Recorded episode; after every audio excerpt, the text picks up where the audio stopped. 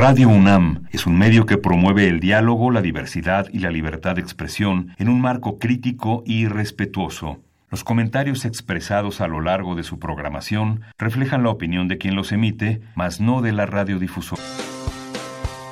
Opciones educativas. Orientación vocacional. Arte y cultura. Deporte y salud. Esto es Brújula en Mano. El primer programa de orientación educativa en la radio.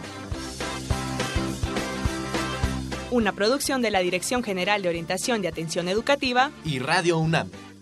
Comenzamos. ¿Cuál bachillerato estudiar? ¿Cuál carrera elegir? ¿Cuál posgrado cursar?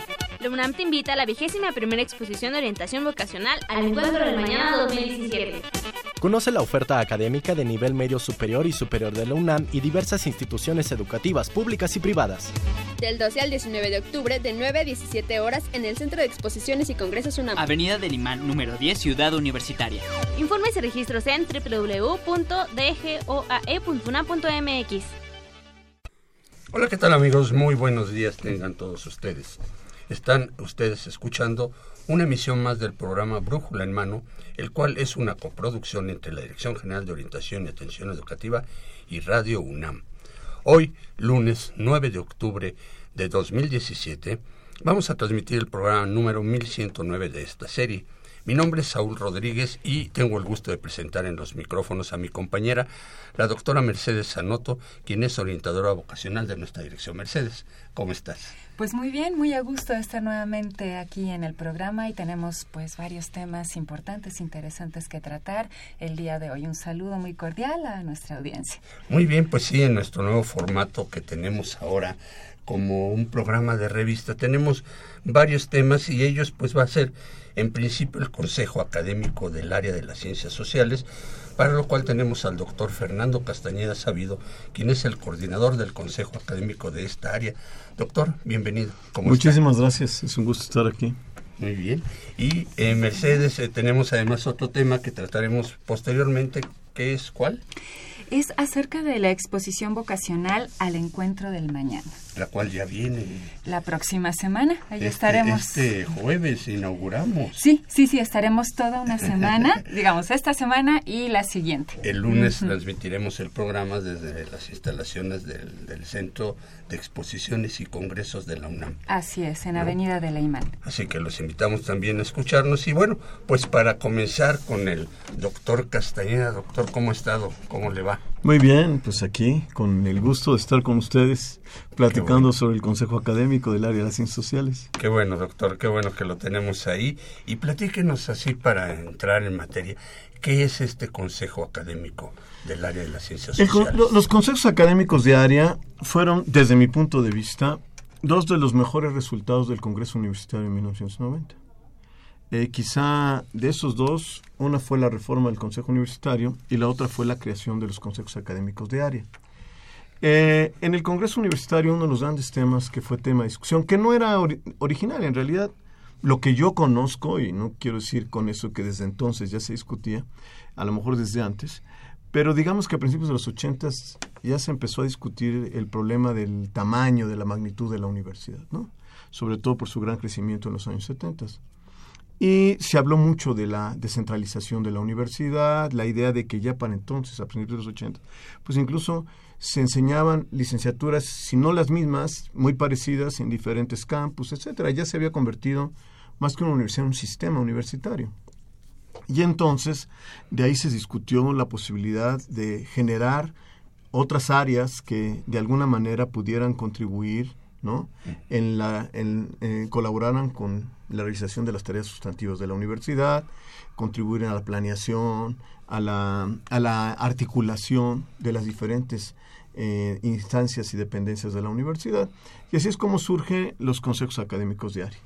Eh, en realidad, esos consejos tienen, digamos, la misma estructura que tiene la universidad en general, por ejemplo, en su bachillerato, etcétera. ¿no? Está dividido en cuatro áreas más el consejo académico del bachillerato que es no es un consejo diario, pero los otros son consejos diarios. O sea, está el consejo de las ciencias biológicas, químicas y de la, salud, está el de las ingenierías, matemáticas, está el de las humanidades y está el de las ciencias sociales, muy parecido como está dividido, digamos, nuestro bachillerato y en general las áreas de la universidad.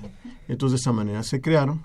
Y una parte muy importante del Consejo Académico es precisamente que en, su, en este órgano colegiado, es un órgano colegiado, eh, em, se eh, participan pues 26 instituciones hoy en día, digamos, de acuerdo a las instituciones que han sido que son reconocidas por el Consejo Universitario, en 26 instituciones que forman este consejo académico. Todas son, tienen, algunas como las multidisciplinarias, pues tienen, eh, participan en casi todos los consejos académicos, porque la mayoría, si no es que todas, tienen carreras en casi todas las áreas de, los consejos académicos.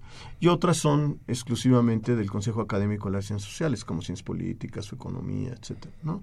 Eh, contabilidad, administración, derecho, etcétera. Son eh, escuelas. Y y, la, y también institutos, ¿no? como investigaciones sociales, investigaciones jurídicas, investigaciones económicas, investigaciones antropológicas, este, que son, forman parte, eh, que son institutos que participan directamente con nosotros. Son varias. Eh, eh, em, este, em, ¿Quiénes participan en, el este, doctor? Son 26 instituciones, perdón. ¿Quiénes son? Bueno, son como 11 facultades, que son la Facultad de Ciencias Políticas y Sociales, la Facultad de Economía, la Facultad de Contaduría y Administración, la Facultad de Derecho eh, y la Facultad de Filosofía con su carrera de Geografía está con nosotros y la Facultad de Psicología que tiene una parte, el área social de Psicología está con nosotros y las otras áreas están en el CAPQUIS, ¿no? en el de eh, biológicas, químicas y de la salud, ¿no? Este, son, eh, están esas carreras. Y después tenemos las cinco multidisciplinarias, ¿no? Que son Acatlán, Aragón, Iztacala, Cuautitlán y Zaragoza. Y tenemos después las escuelas nacionales de estudios superiores que se han creado eh, y la Escuela Nacional de Trabajo Social. O sea, las dos que se han creado y la que ya están funcionando, la de, la de Morelia y la de León, este, la Escuela de Trabajo Social. Y tenemos eh, de reciente creación, todavía no empieza propiamente a funcionar, pero ya está digamos, este, reconocida por el Consejo Universitario, en la nueva ENES este, Mérida, ¿no? Mérida. Entonces, eso forma, digamos, eh, en, total 11 facultades más eh, cuatro escuelas nacionales, ¿no? Eso es en cuanto a la docencia. En cuanto a la investigación, tenemos el Instituto de Investigaciones Sociales, el Instituto de Investigaciones Económicas, el Instituto de Investigaciones Sociales, Económicas, Derecho, el Instituto de Geografía. Son cinco institutos. Y tenemos los centros de el centro de relación, eh, el CRIM, el, Centro Regional de Investigaciones Multidisciplinarias, el CEICH, ¿no? el Centro de Investigaciones este, en Ciencias y Humanidades, este, el CISAN, el Centro de Investigaciones sobre América del Norte, el, ¿cómo se llama? el SIGA, el Centro de Investigaciones sobre Geografía Ambiental. Em, este me está faltando ah y el de género estudios de género. este em, me está faltando alguno más. Este, el SIGA sí. Este bueno son básicamente lo que formó forma hoy el consejo. Eso da por más o menos una una representación entre los directores que son consejeros este, los representantes del personal académico, investigadores y profesores, los estudiantes, representantes de técnicos académicos y representantes del bachillerato, más o menos un consejo de 116 representantes, entre titulares y suplentes. ¿Mm? ¿Nos podría comentar un poquito acerca de las carreras que están formando parte de esta tenemos en realidad 22 carreras. Mm. Eh, tenemos la carrera de administración, la de Administración Agropecuaria, la de Antropología, la de Ciencias de la Comunicación, la de Ciencia Política y Administración Pública, la de Estudios Sociales y Gestión Local, la de Comunicación, Comunicación y Periodismo, Contaduría, Derecho, Desarrollo Comunitario para el Envejecimiento, de Desarrollo Comunitario para el Envejecimiento, Desarrollo Territorial, Economía, Economía Industrial, Geografía, Informática, Negocios Internacionales, planificación para el desarrollo agropecuario, relaciones internacionales, sociología, trabajo social y, como les comentaba, psicología, la parte eh, social de psicología está con nosotros. ¿Son cuántas carreras? Son 22. 22 carreras.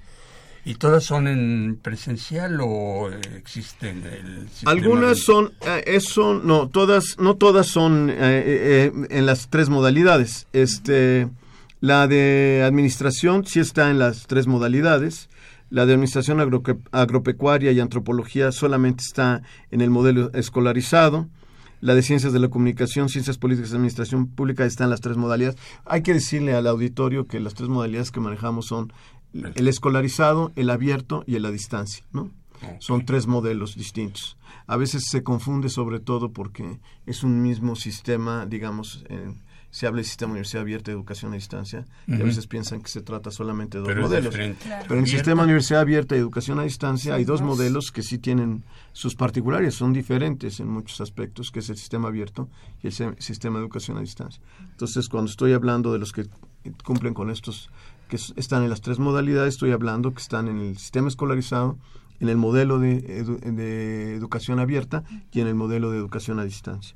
Bueno, estaba yo mencionando ciencia política, estudios sociales y gestión local, es solamente el modelo en el sistema escolarizado, comunicación en el sistema escolarizado, comunicación y periodismo en el sistema escolarizado, contaduría en los, en los tres modalidades, derecho en las tres modalidades, desarrollo comunitario para el envejecimiento en el sistema escolarizado, desarrollo territorial en el escolarizado, economía en las tres modalidades, economía industrial en el escolarizado, geografía en el escolarizado y abierto nada más, informática en las tres modalidades, negocios internacionales en el escolarizado, planificación para desarrollo agropecuario en el escolarizado, relaciones internacionales, sociología, trabajo social y psicología en las tres modalidades. Muy, bien. ¿Esta información dónde la puede conseguir, doctor? Eso está en la página nuestra del Consejo Académico del Área de las Ciencias Sociales, eh, que es este de la UNAM, Consejo Académico del Área de las Ciencias Sociales, este y eh, y lo pueden ver en casi todas las facultades, digamos, o sea, cada una de estas facultades que mencioné tienen sus portales y ahí están todas las características de sus licenciaturas, sus este, requisitos, etcétera. Ellos tienen sus portales y, em, digamos, cuando hay un, el interés de alguien, pues, nos pueden venir con nosotros, pero también es recomendable que directamente vayan a las facultades donde hay una información muy amplia sobre estos este, eh, eh, estas, eh, de estas licenciaturas, sus materias, sus contenidos, etcétera, etcétera. En el portal de la oferta académica también, también viene sí, este, mucha información sobre el consejo. Todos los pues, consejos. que acudan con su orientadora vocacional de cabecera.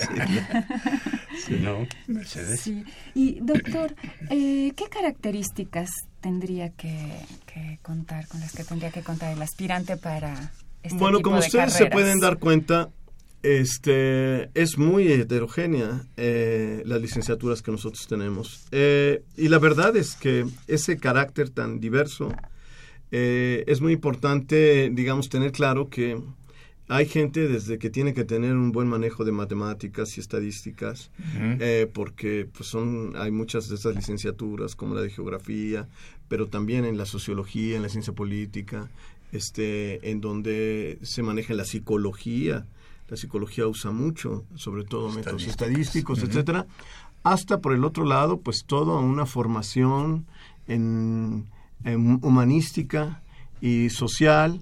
Eh, tienen que ser gente con eh, mucha capacidad de comprensión de lectura y de lectura, eh, con mucha vocación por los fenómenos sociales en general, digamos, ¿no? Fenómenos políticos, fenómenos pues de los procesos urbanos, de cómo se da la vida en las ciudades, de cómo se organiza la vida cotidiana, eh, de cómo está, digamos, organizada la población, de cómo se distribuye la población, este, de la educación, ¿no? Y de los fenómenos educativos. Eh, en fin, es gente que tiene que tener una vocación muy fuerte eh, y un interés y una sensibilidad hacia los problemas sociales en general, ¿no? O sea, en todas sus dimensiones. Eh, incluso, por ejemplo, en los temas así de, mercados políticos, de eh, comportamiento, psicología social. Sí, claro, migración es fundamental, por supuesto. Hoy en día es un gran tema. Claro. Sí, sí. Oiga, doctor, y este ¿Hay algún límite de edad o demás, digamos, para gente interesada en estudiar cualquiera de estas carreras? No, en realidad en la universidad, por principio, no existe un límite de edad para las carreras, ¿no? Este, en nuestra universidad. los requisitos. Tiene que cumplir los requisitos, evidentemente, ¿no? Haber estudiado el bachillerato, este, tener un promedio. En el caso de los que, bueno, incluso la gente, a propósito de la pregunta de edad, incluso en el caso de los que ya no entraron bajo el pase reglamentario, aunque hubieran estado en la este en la en el bachillerato de la UNAM, pues tendrán que cumplir requisitos y ya ya son mayores, pasaron hace muchos años por la preparatoria, evidentemente no tienen las mismas eh, prerrogativas y este y pues a, aprobar exámenes en el caso que sea necesario, etcétera, ¿no? Una pregunta que, bueno, algunos muchachos se hacen eh, cuando entran al sistema de universidad abierta. este eh, ¿Se pueden ellos luego pedir su pase al escolarizado? ¿Se, ¿Existe esa posibilidad? O sea, automática, de eso son políticas de facultad. Eh, bueno, hay políticas generales de la universidad y también políticas de las facultades y las escuelas. Las dos cosas están relacionadas. En los últimos años ha habido mucho acercamiento y mi opinión muy personal, es que incluso esa división tiende a diluirse, porque todo lo que se ha desarrollado, tanto en el sistema abierto como en el sistema a distancia, eh, son instrumentos muy poderosos que pueden ser usados por el sistema escolarizado. Entonces las diferencias tienden a diluirse y sí hay gente que está pidiendo a veces eh, pasar del sistema universidad abierta al sistema escolarizado. En general, este, ese no es un pase automático ni es simplemente un asunto que en general en las escuelas y facultades no es un pase automático que se que se pueda autorizar simplemente. Eh, hay muchos muchas razones por las cuales no no es todavía tan fácil pasar de un sistema al otro sistema, pero eh, cada vez estamos más cerca, hay cosas que se hacen, hay gente que toma materias en los dos sistemas, eso ya desde hace varios años lo estamos haciendo. Eh, en el que, por ejemplo, la gente que tiene rezagos en el sistema escolarizado desde hace más o menos quizá unos 15 años o más quizá, eh, la fecha exacta no la tengo eh, presente ahorita, pero desde hace ya bastante tiempo, los jóvenes que tienen rezagos pueden optar por el sistema abierto o el sistema a distancia para tratar de regularizarse, ¿no? Ese es un tema muy importante para nosotros, para todas las universidades, porque en realidad el problema de la eficiencia terminal es un problema para el sistema universitario de este país gravísimo. De hecho, la universidad en promedio está por arriba del promedio nacional. Pero aún para nosotros es un problema muy serio. Y una de las razones de esto es el rezago. Digamos, la gente la gente no abandona, no manda una carta y dice me voy y ya no, no, no me esperes. o sea, no hace nada. O sea, normalmente la gente se va rezagando. Ese es como se va produciendo el abandono y, se va afectando la eficiencia terminal. Y al irse rezagando, llega un momento en que abandona. Eh, esa es realmente la pauta. Nunca una carrera. Eh, sí, eh, esa es la pauta normal. O sea, la gran mayoría se mueve sobre esa lógica. Sí hay quien pide que va a suspender por un tiempo, manda una carta a su consejo técnico, tiene una autorización de su consejo, se le permite, etcétera. Pero eso es una minoría realmente. La mayoría eh, este, le pasa eso. Y por lo tanto, los sistemas abiertos y a distancia se vuelven sistemas, eh, para eso, mucho más flexibles y le dan muchas posibilidades a los estudiantes de tratar de corregir el rezago y en las políticas de las facultades, pues de mejorar esa, esa situación de rezago a través de usar esto. Entonces, a eso me refería que hay cada vez más acercamiento. Y al revés también ya está pasando hay estudiantes del sistema abierto que por diferentes razones se les permite este tomar en el sistema escolarizado, pero digamos todavía son sistemas separados ¿no? Mm, eso insisto varía de cada escuela o facultad pero en general son sistemas separados Doctor, ¿alguna recomendación que nos pudiese hacer para los jóvenes que quieren entrar a estudiar en alguna de estas carreras de esta área? Bueno, una cosa que, por ejemplo, eso lo hemos notado y desde hace muchos años, es que en general un problema que tenemos, no solo es en el español, eh, hay que decirlo, también en el inglés pasa, pero tenemos un problema de, manejo de la lengua. Este es un problema serio. Eh, las estadísticas tanto de la OCDE que hacen estudios sobre todo de los jóvenes que terminan secundaria, no más o menos el, ese, la idea, la edad con la, en la que se aplica la prueba PISA de la OCDE es más o menos este eh, al término, lo que equivaldría al término de la secundaria para nosotros eh, y que es comparable a nivel más o menos internacional, eh, ya aparece un problema muy serio de manejo del español. Y nosotros también, en nuestros propios diagnósticos que hacemos, pues encontramos que en pruebas que se han hecho a los jóvenes que ya ingresaron a la universidad, pues hay una reprobación muy alta eh, con respecto al manejo del español, particularmente comprensión de lectura. Es un tema muy grave y para nosotros es todavía más grave. O sea, porque si la carga de lecturas es muy fuerte. Que leer mucho. Este, y entonces ese es un tema. Eh, Creo que los jóvenes tienen que medir sus capacidades, saber. Yo siempre he sostenido que, sin duda, una parte del rezago en nuestras áreas de ciencias sociales, al menos, está conectado con el manejo. Una parte, ¿no? El problema de la- del rezago y el abandono es multidimensional. Perdón, multidimensional. Pero yo creo que el español es algo que no nos hemos eh, no hemos prestado tanta atención. Ya la Facultad de Psicología ha generado eh, algunas políticas, eh, ciencias políticas también. Casi todas las facultades han hecho cosas en términos de tratar de, de corregir el tema del rezago. Eh, eh, psicología es muy importante porque yo creo que el problema del manejo del español no es simplemente que, que no manejen la puntuación, que ese es un problema. Simplemente el no manejar la puntuación ya es un problema. Y muchos no manejan la puntuación, entonces no entienden quién está hablando a la hora de leer un texto. Este, pero bueno, pero eso es. Sí, exactamente. Este, pero eh, eh, de repente hay cosas mucho más profundas, me parece. Y creo que lo que está haciendo psicología es muy interesante. Eh, pero es un tema que habría Sí. que recomendarle a los jóvenes.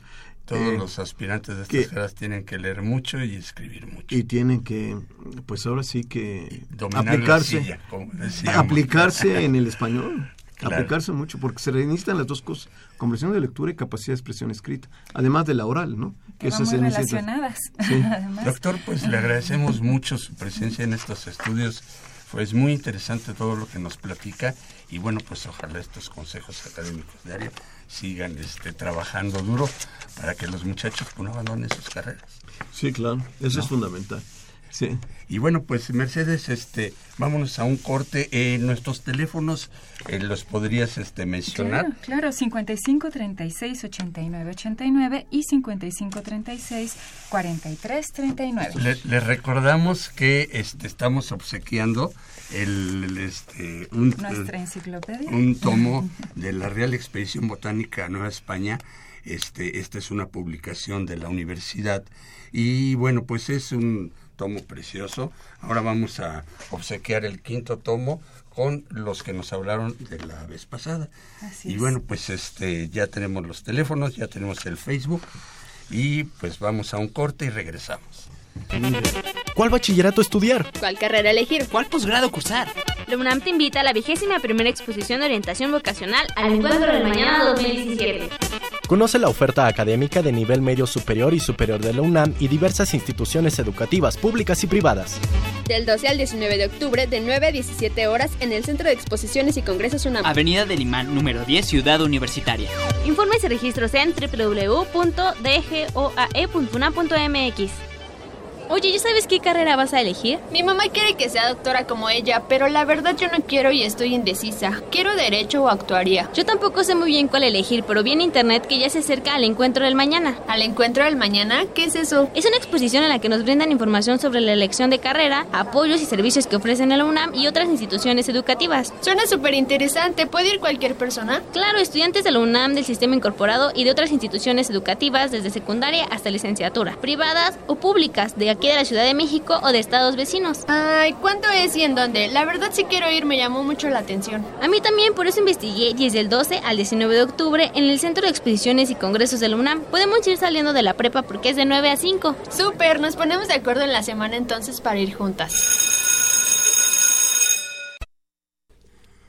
Ok amigos, muy bien, estamos ya de vuelta aquí. Y bueno, Mercedes, pues este tenemos otra eh, entrevista de, perdón, un evento eh, próximo muy muy importante, ya este pues casi tradicional de nuestra universidad. va a cumplir 21 años, esta exposición vocacional al encuentro del mañana 2017. Y bueno, pues este, quienes nos acompañan, Mercedes. Así es, Saúl. Y bueno, nos acompaña la maestra Telma Ríos Condado. Ella es directora de orientación educativa de nuestra Dirección General de Orientación y Atención Educativa y también la maestra Wendy Abigail Bautista Montoya. Ella es jefa del Departamento de Programas y Proyectos de Orientación Educativa. Bienvenidas. Muchas, ¿Cómo gracias. están? ¿Bien? Muy bien, muchas gracias. Qué bueno. Este, pues, maestra, comenzamos con la entrevista. Díganos, ¿dónde y cuándo se va a llevar a cabo esta exposición, en primer lugar? Bueno, esta exposición que, como bien comentabas, cumple este año 21 de sus ediciones, se va a llevar a cabo en el Centro de Exposiciones y Congresos de la UNAM, que se encuentra ubicado en Avenida del Imán, número 10. Ujú. Es un centro muy amplio, tiene más de 4.000 metros cuadrados de área, en donde se ubicarán los locales, los stands, como se conocen, que eh, darán cabida a un número muy importante de Más de 100 expositores tendremos en esta ocasión, presentándonos una oferta amplísima para los chicos que nos visitan, tanto de nivel secundaria como de bachillerato principalmente. Pero también para, habrá oportunidades de, información oportuna para los jóvenes a nivel licenciatura que estén aspirando a hacer algún curso de eh, posgrado, por ejemplo. Así como pues la presencia de, de universidades públicas y privadas que nos muestran su oferta que es muy amplia, inclusive también tenemos la presencia de una universidad extranjera, una universidad de Rusia que estará con nosotros. ¿sí? Entonces, esto es del 12 de octubre al 19 de O octubre. sea, de este jueves. En ocho. En ¿sí? el otro jueves. El próximo jueves, desde las 9 de la mañana hasta las 5 de la tarde, estaremos ahí muy gustosos todos de recibir a todos los jóvenes que nos visiten. Y es la vigésima primera edición. Así es, 21 De años. 21 estaremos. años, su mayoría de edad. Así es, así es, en, en nuestro país 21 años. así 21 es. años. Maestra Telma, ¿quién organiza la exposición vocacional? Bueno, este es un evento que por sus dimensiones convoca a toda la universidad. Toda la universidad está involucrada, todas las escuelas, facultades, coordinaciones e ah, y centros de investigación en donde se realiza una actividad académica. No nada más eso, sino también están las áreas de servicio para jóvenes de la universidad, la zona cultural, la zona de la, la- el área deportiva, el área de actividades recreativas. Y nos acompañan también, por ejemplo, la Dirección General de Revalidación e Incorporación con la presencia de escuelas eh, privadas, tanto de nivel bachillerato como de nivel licenciatura. Entonces es un evento de grandes dimensiones, nos convoca a todos, nos da mucho gusto, es una, es una exposición que tiene un carácter festivo y todos, todos los académicos que formamos parte de esta gran institución estamos muy, muy... eh, complacidos y eh, con mucho gusto para presentar a los estudiantes estas opciones para estudiar tanto a nivel eh, local como en los lugares en donde la universidad tiene presencia, que es en todo el territorio nacional y no nada más en el territorio nacional, sino más allá de las fronteras tenemos presencia UNAM. Muy bien, doctora. Muy bien, maestra, perdón. Y este y díganos cómo surge la idea de hacer esta exposición que pues ahora es tan emblemática ya también. Pues tiene, como, como ustedes saben, tiene una historia eh, muy ah, eh, extensa, eh, muy amplia, porque, bueno, desde hace 21 años, eh, la orientación tiene más años en la universidad, por supuesto. Sin embargo, un grupo de orientadores visionarios en su momento tuvieron eh, esta, esta idea, esta gran idea de realizar un evento de estas magnitudes, en apoyo al fortalecimiento al bachillerato y para presentar a los jóvenes no solo una muestra profesiográfica como parte de las actividades de orientación educativa que se realizan en muchos planteles, sino la idea y bajo un concepto de orientación vocacional. ¿Qué quiere decir esto? Que los jóvenes que lleguen a un evento de estas características no solamente encuentren una información fría o datos que pues solamente les dan información Folletitos, sobre sí. folletos, etcétera, que solamente les dan información sobre lo que pueden encontrar en una o en otra carrera, sino que encuentren en este evento parte de estos procesos de orientación educativa, como son esta plática cercana con estudiantes, esta plática con orientadores, esta plática con profesores e investigadores que nos acompañan, porque tenemos ya más adelante, eh, Wendy les va a platicar de este programa tan amplio que tenemos de conferencias, pláticas, mini talleres, charlas, encuentros, en donde los jóvenes no solamente se van a llevar una información de en dónde está la escuela, cuántas materias voy a cursar, sino cómo le hago para tomar una decisión cómo con mis características, mis gustos, mis preferencias, me puedo acercar a un campo laboral en donde pueda desarrollar mis eh, habilidades, mis intereses y poner en práctica toda esta energía que tienen los jóvenes, todo este deseo de transformar el mundo. Hoy vimos una participación amplia de los jóvenes para colaborar en este evento que a todos nos ha dolido y nos ha afectado de manera directa o indirecta y hemos visto cómo los jóvenes de todo tipo de, de, niveles se involucraron aportando sus conocimientos y sus habilidades para proponer soluciones ante una situación emergente. Entonces de eso se trata, de que en un evento como este, como fue pensado, el joven tenga una orientación vocacional, que lo lleve a un campo profesional, que lo lleve a un campo ocupacional, en donde pueda desplegar todas sus capacidades y talentos. Entonces, este concepto surge así, surge como una orientación, como una exposición de orientación vocacional, en un acercamiento este, con los alumnos estrecho, cálido, amable, juvenil también, porque tenemos la presencia de cientos de, bueno, de varios, varias decenas de jóvenes anfitriones ah. que son estudiantes universitarios y que con gusto van y, y dedican muchas horas de su, de su tiempo extra, parte de sus estudios, para acompañar a los jóvenes, para indicarles qué hacer y compartir con ellos y mostrarles lo que tenemos en la universidad y lo que también las otras instituciones nos ofrecen. O sea, esto es una gran feria del conocimiento, de toda la oferta educativa, pues no solo del Valle de México, ¿verdad? Decía que viene una universidad extranjera también a ofrecer este sus eh, licenciaturas, sus estudios. ¿De dónde es esta universidad? Samara, es del estado de Samara, Rusia de ahí viene y bueno junto con ello también la asociación de estudiantes este, latinoamericanos de universidades latinoamericanas en, en nuestro continente para ofrecer también estas posibilidades fuera de la ciudad. Pero aquí tenemos presencia o hasta el, ediciones anteriores de esta exposición de estados como Morelos, Guerrero, Puebla, Michoacán, Veracruz, por supuesto el Estado de México que tiene una presencia importante. O sea, este, este es un evento que convoca a muchos, a muchos alumnos, que se ha ido convirtiendo con el paso del tiempo en un referente en materia de orientación. Esto quiere decir que para muchos jóvenes también es una oportunidad, quizá la única, de estar en contacto con esta oferta educativa y sobre todo de darse el tiempo y el espacio para pensar qué decisión van a tomar. ¿Por qué voy a estudiar? ¿Para qué voy a estudiar?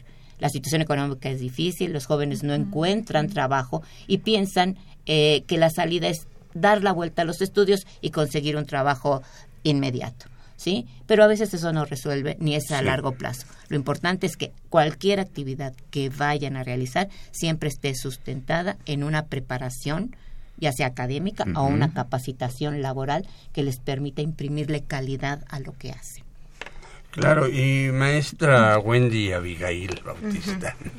este, ¿qué va a encontrar, qué van a encontrar los muchachos visitantes que vayan a esta exposición? Platíquenos así como esquemáticamente qué sucede desde que llegan. Bien, eh, los chicos además de encontrar el clima ideal para empezar a tomar tomas de decisiones informadas y de manera responsable, se enfrentarán con un programa académico con 135 actividades divididas entre charlas, pláticas, conferencias y talleres. Estos van en diferentes líneas para poder abordar, abordarlos con los chicos, los orientadores, padres de familia que asisten. Uno de ellos es como la toma de decisiones, para la toma de decisiones, información profesiográfica, perdón, de las carreras, eh, sobre el quehacer profesional de distintas eh, carreras, áreas de por áreas de conocimiento. Por ejemplo, en qué trabaja hoy en día un geólogo, cómo participa, tal vez un ingeniero en ciencias de la tierra em, y muchas otras carreras como las nuevas, como negocios internacionales, que tenemos esta carrera, que es algo innovador dentro de la UNAM, eh, el desarrollo psicosocial, el autocuidado con estos temas que son muy interesantes como la violencia, la equidad de género, la violencia en el noviazgo, cómo los jóvenes hoy en día tienen que manejar sus relaciones interpersonales, también recibirán este tipo de información. Y algo muy importante en este programa, con el cual la UNAM también se muestra solidaria ante los eventos sociales, pues es lo del sismo. Tenemos la participación de un ingeniero civil que nos, cómo abordan desde diferentes disciplinas esta problemática social. El ingeniero civil nos va a hablar de cómo em, identificar dentro de nuestro hogar, la escuela, trabajo, daños estructurales que por ahí no sabemos cómo lograr identificarlos. Estará también, contamos con la participación de una ingeniera química que nos dice, bueno, si está el sismo, pero cómo manejar o prevenir eh, los materiales residuales, los materiales químicos que tenemos en casa, porque eso es también dentro de una crisis como esto que fue el sismo, cómo abordarlos, cómo manejarlos, cómo resguardarlos de los pequeños, de nuestros hijos, etcétera. Como una seguridad preventiva en el hogar, también tenemos ese tipo de temas eh, desde la protección civil. Y algo también muy importante es cómo brindar los primeros auxilios en una situación de crisis eh, como la que enfrentamos con lo del sismo. Es importante también que los participantes sean sensibles. Eh, tenemos jóvenes, muy, muy, muy jóvenes visitantes que tienen que ser solidarios y empáticos con las diferentes problemáticas que, que abordan los, los diferentes jóvenes que nos visitan. Por ejemplo, una recomendación importante es pues que no vayan a hacer un mal uso del espacio por el tipo de comunidad que va y a lo mejor pongan un, por ahí una canción reggaetonera que identificamos este sobre la alarma. ¿Por qué? Porque eso puede provocar un pánico, eh, que no gritemos, este, hay un sismo, porque esto también puede provocar por ahí situaciones este, complicadas. Bueno, es como se abordan desde diferentes disciplinas las problemáticas a geólogos, eh, como decía, trabajadores sociales, pedagogos, ingenieros en ciencias de la tierra, de cómo participan dentro de, eh, de esto que es el sismo. Y perdón, ¿y todas estas actividades dónde las podemos ver este como para saber bueno qué día o a qué hora o demás tendríamos que asistir, ¿no? Existe un programa académico eh, dentro de nuestra página web, dentro del portal de la DEGOAE, donde se encuentra la programación desde las 10 a las 5 de la tarde. Eh, en la sala de conferencias que tiene el, el, centro de exposiciones y también en las salas eh, simultáneas debido a la gran demanda y participación nutrida de los ponentes, tuvimos que ocupar tres salas simultáneas para poder ofrecer diferentes actividades a los asistentes y pues están divididas este ahí por horarios, por temáticas, buscamos un equilibrio dentro del programa académico para que los asistentes encuentren eh, diversidad y em, como que se enganchen con el programa, que les interese participar, que les interesen los participantes em, como ponentes y se acerquen a ellos, pues una vez terminadas muchas de las actividades, por ahí hay preguntas. Entonces, eh, tengan el tiempo suficiente para tener esta interacción con los ponentes. También ah, eh, vamos a tener talleres, ¿verdad? Sí. Eh, dentro de los talleres, pues está el de elaboración de un proyecto de plan de vida, el de violencia en el noviazgo, el de cómo elegir una carrera, algunos que son como de refuerzo de las actividades de aprendizaje, como técnicas de estudio, eh, de un aprendizaje exitoso. Eh, también tenemos otro tipo de talleres que es para el desarrollo de las ciencias, de pensamiento científico. Creo que ese nos ayuda muchísimo. y donde tenemos cada año pues muchos asistentes a este taller. Entre muchos otros. Maestra quería comentar. Claro, sí, es que bueno, este Wendy nos está presentando tenemos 135 actividades académicas. Fíjense ustedes y sobre todo eh, los jóvenes, los padres, los orientadores que nos escuchan, tenemos 135 actividades académicas que se van a estar llevando a cabo durante estos ocho días. Eh, eh, los temas que menciona Wendy, todos son temas relacionados con la orientación educativa, por supuesto. Eh, la orientación educativa es un proceso, no es una cuestión de, de, momento, una actividad, una, una acción o un acto más bien que se pueda realizar de un momento, a, de, un día para otro. Entonces, por ello, este programa eh, reúne una serie de temáticas que forman parte de la orientación educativa. ¿Es así? Entonces, eh, el, el, tema, los temas de desarrollo psicosocial del alumno, ya, ya nos mencionaba aquí algunos, temas de información sobre el campo laboral, esos son otro tipo de temas, tomas que apuntan a la, a la toma de decisiones inteligentes, reflexionadas, son otro de los temas que se van a hablar. Y luego ya en particular, algunas exposiciones nos presentarán el quehacer específico de cada una de las actividades que, profesionales que hay. Tenemos en la universidad ahora 121 carreras. Lamentablemente no podemos tenerlas todas en el evento, pero sí tenemos la presencia de la mayoría. Con ello, los asistentes pueden completar su visita. Aquí es importante que los jóvenes que nos visiten, ya sea solos, acompañados con sus compañeros o amigos o con su familia, planeen su visita. ¿Qué quiere decir esto? Si pueden, por favor, ya más adelante les vamos a dar información de los sitios en donde podrán obtener mayor información, pero que la anticipen, que sepan que cuando ellos estén ahí, pueden destinar más o menos unas dos horas, es así, Wendy, dos horas y media para esta, la estancia ahí, que seleccionen tres o cuatro este, locales que les interese, que seleccionen una o dos conferencias y si pueden algún taller. Con todo ello se van a llevar parte de eh, todo este proceso de toma de decisiones. Ya más adelante les puedes eh, comentar con detalle, Wendy, lo que tenemos en el Centro de Orientación Educativa, que es un local de la DEGOAE y es una mini eh, este, reproducción de lo que es nuestro centro de orientación para los alumnos. Entonces esto es muy importante que el joven que vaya puede inclusive hacer un pequeño este, cuestionario vocacional, identificar algún interés ahí, platicar con una orientadora, ir a los locales, visitar las carreras que más le llama la atención. Tal vez no puedan recorrer todas, no les, les recomendamos que no vayan a todas, sino que vayan a algunas y que sí se den el tiempo para ir a estas conferencias de todos estas, estos temas tan variados, pero que todos son temas relacionados con la elección de carrera. Si el alumno tiene buenas estrategias de aprendizaje, tendrá un buen resultado académico, su trayectoria será mucho mejor y más eh, se verá fortalecida para que a la hora que elija una carrera de diferente área, como la que la, conversación que nos antecedió, si es del área de ciencias sociales, por ejemplo, sepa a dónde va y a qué va. ¿Sí? Entonces, en ese sentido, tenemos variedad de temas.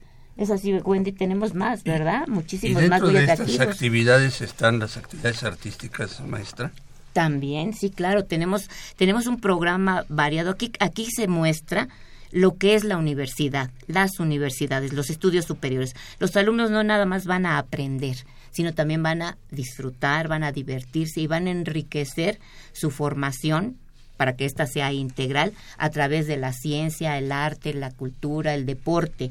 Y ahí tenemos un programa que tiene más de 70 actividades en donde verán danza, música, este, expresiones, expresiones artísticas de los estudiantes universitarios también.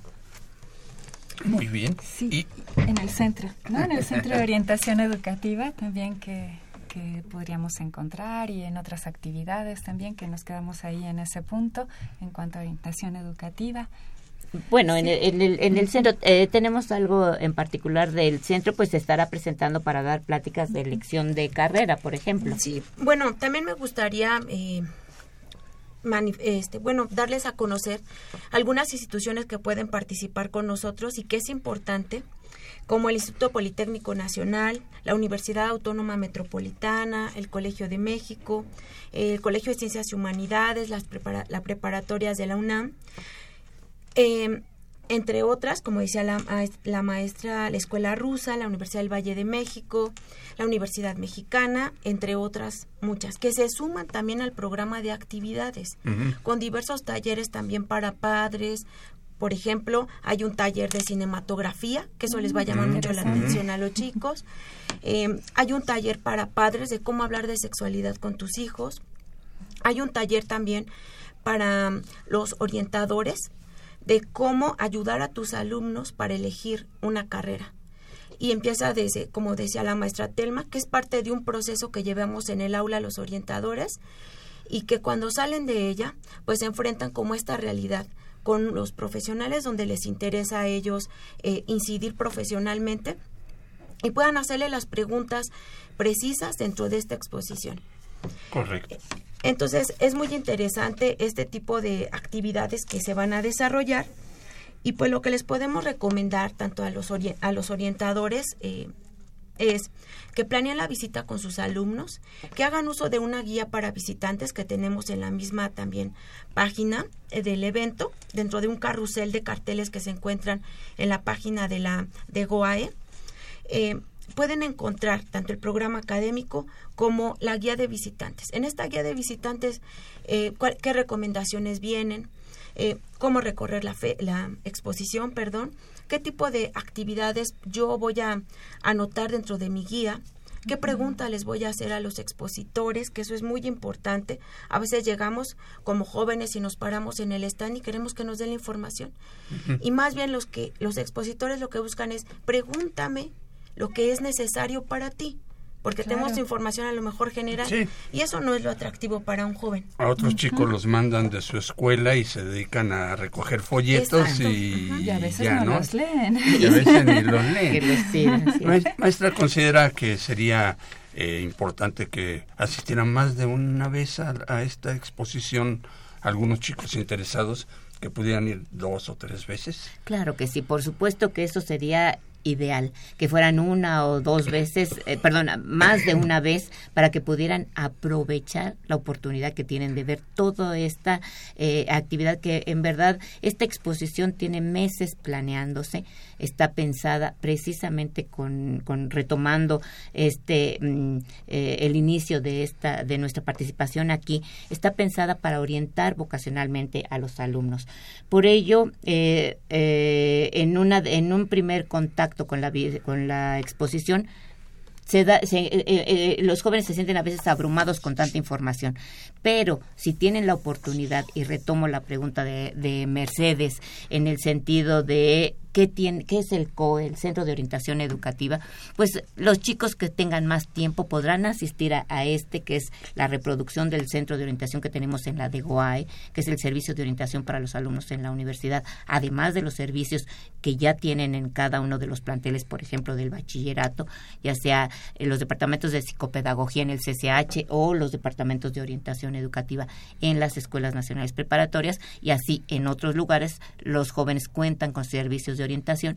Pero bueno, aquí en este centro que tenemos una atención vamos a llamar especializada, ¿qué es lo que encuentran los alumnos? Bueno, pueden eh, platicar con una orientadora, pueden hacer este eh, cuestionario vocacional para empezar a identificar sus intereses, platicar con ellas, ya las orientadoras que todas y todo el personal que está ahí es experto, especialistas de muchos años que tienen mucho conocimiento de las preguntas, de las dudas, de los procesos de orientación de los jóvenes, les pueden guiar para qué hacer.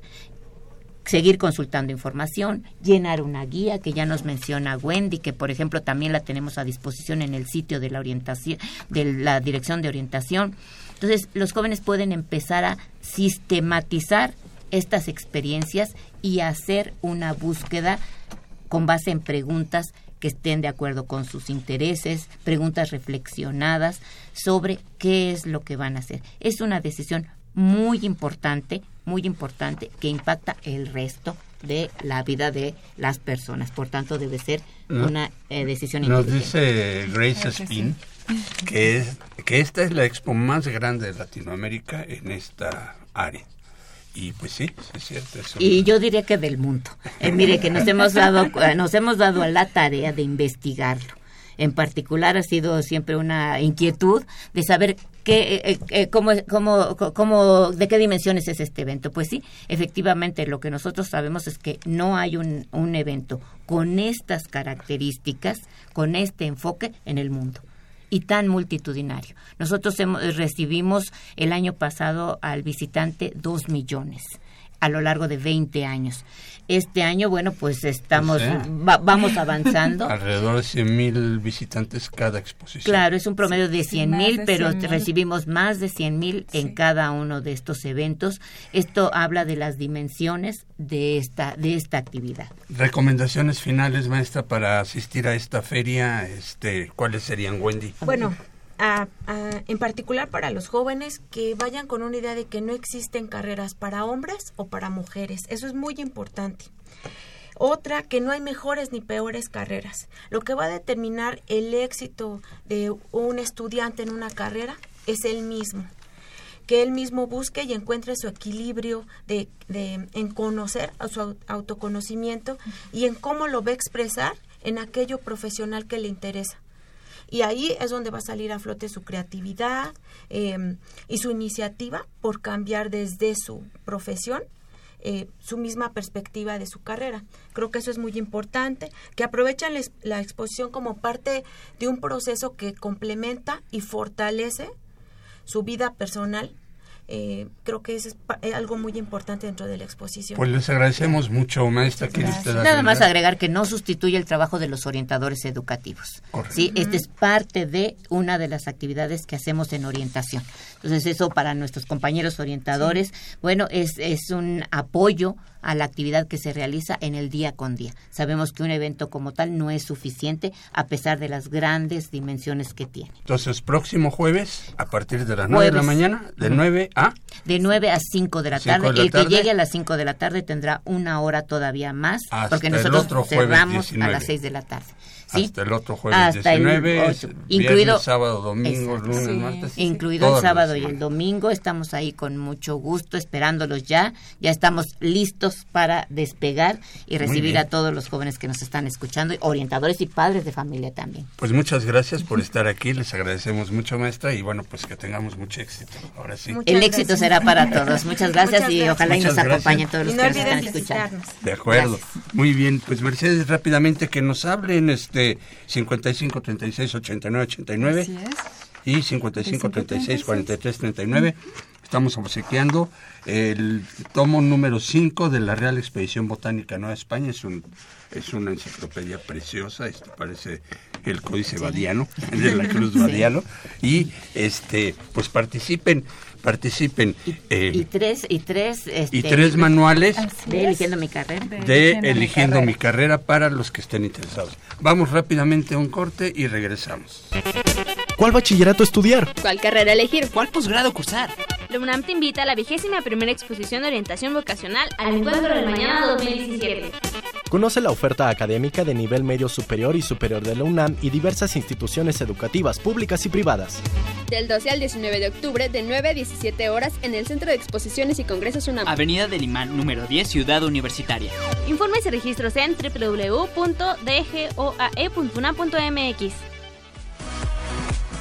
¿Sabes por qué el encuentro del mañana es tan importante? Es una exposición que te apoya a elegir tu futuro académico y profesional. Brindando información relevante sobre las ofertas académicas, así como apoyos y servicios de la UNAM y otras instituciones educativas. El encuentro del mañana es un encuentro con el desarrollo personal y social a diferentes niveles de educación dentro del área metropolitana, dando paso al contacto entre el joven y el mundo profesional. El encuentro va desde la elección de la institución hasta el plan que el aspirante desea obtener de acuerdo a sus aspiraciones. Aspiraciones. La duración será de 8 días en un solo espacio. Sí, Centro de Exposiciones y Congresos UNAM, de 9 a 17 horas. Además, la oferta abarca diversas modalidades, escolarizada, abierta y a distancia. El encuentro del mañana ha contado con más de 2 millones de visitantes que pueden disfrutar de 7 áreas durante su recorrido. Área de instituciones de educación media superior, área de la Universidad Autónoma de México, área de posgrado y programas de movilidad estudiantil, área de educación abierta y a distancia, área de instituciones de educación superior, área de servicios para los jóvenes y área de la zona comercial. Además, los visitantes podrán disfrutar de actividades académicas como mesas redondas, conferencias, paneles, talleres y encuentros con egresados. De forma paralela, se brindará un programa de actividades recreativas y artísticas tales como música, danza, teatro, exposiciones y exhibiciones deportivas. Así que ya lo sabes, ven a disfrutar de este magno evento y elige tu futuro. Te esperamos. Muy bien amigos, pues ya estamos aquí de vuelta y bueno, pues agradecemos las llamadas de Agustín Mondragón, de Isidro López Rosas y de Grace Smith. Así es. Para el tomo número 5 de la Real Expedición Botánica Nueva España y los tres manuales de Eligiendo mi carrera, ¿verdad? Sí, seguimos esperando sus llamadas. Y pues rápidamente vamos a nuestra sección de orientación en corto con nuestras chicas participantes que son eh, Ingrid Avesilla y este Jacqueline Ortega. ¿cómo están? ¿Cómo están, chicas? ¿Bien? Pues rápidamente, a ver. que sí, miren, el Programa Universitario de Derechos Humanos de la Universidad Nacional Autónoma de México los invita al Seminario Permanente sobre Discapacidad, Investigaciones sobre Discapacidad, Aportes a una Perspectiva de Derechos Humanos, este viernes 20 de octubre. Y para todos los interesados en la política, la Facultad de Derecho y el Instituto Nacional Electoral invitan al foro Políticas y Elecciones en México, cuatro décadas de logros y desafíos este 10 de octubre. Y como saben, la Dirección General de Orientación y Atención Educativa, a través del Centro de Orientación Educativa, tiene preparados diversos talleres para ti. Creatividad y educación, inteligencia emocional y éxito profesional y selección de opciones de bachillerato. Si quieren saber más acerca de estos y otros talleres, pueden ingresar a www.dgoae.unam.mx. Y si no sabes qué bachillerato elegir, qué carrera cursar o qué posgrado tomar, ya viene la exposición de orientación vocacional al Encuentro del Mañana 2017. Será del 12 al 19 de octubre en el Centro de Exposiciones y Congresos UNAM, ubicada en Avenida del Imán, número 10, en Ciudad Universitaria.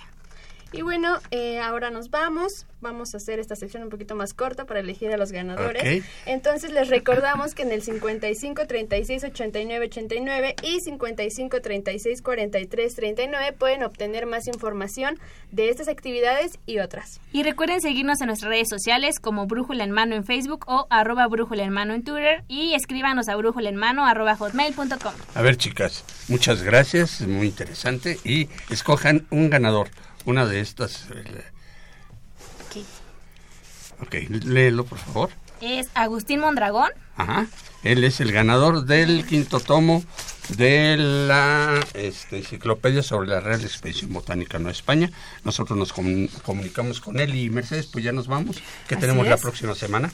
Transmisión en vivo desde la exposición vocacional al encuentro del mañana. Los invitamos a escucharnos, estaremos ahí en el Centro de Exposiciones y Congresos de la UNAM. Y bueno, pues eh, agradecemos en los controles técnicos a Socorro Montes, en la producción y locución a Marina Estrella, a Jacqueline Ortega, Ingrid Avesilla y Aldo Rodríguez, en la producción de TV en redes sociales a Miguel González y en los micrófonos Mercedes Anoto. y Saúl Rodríguez. Nos vemos la próxima semana. La Dirección General de Orientación y Atención Educativa y Radio UNAM presentaron Brújula en Mano. el primer programa de orientación educativa en la radio.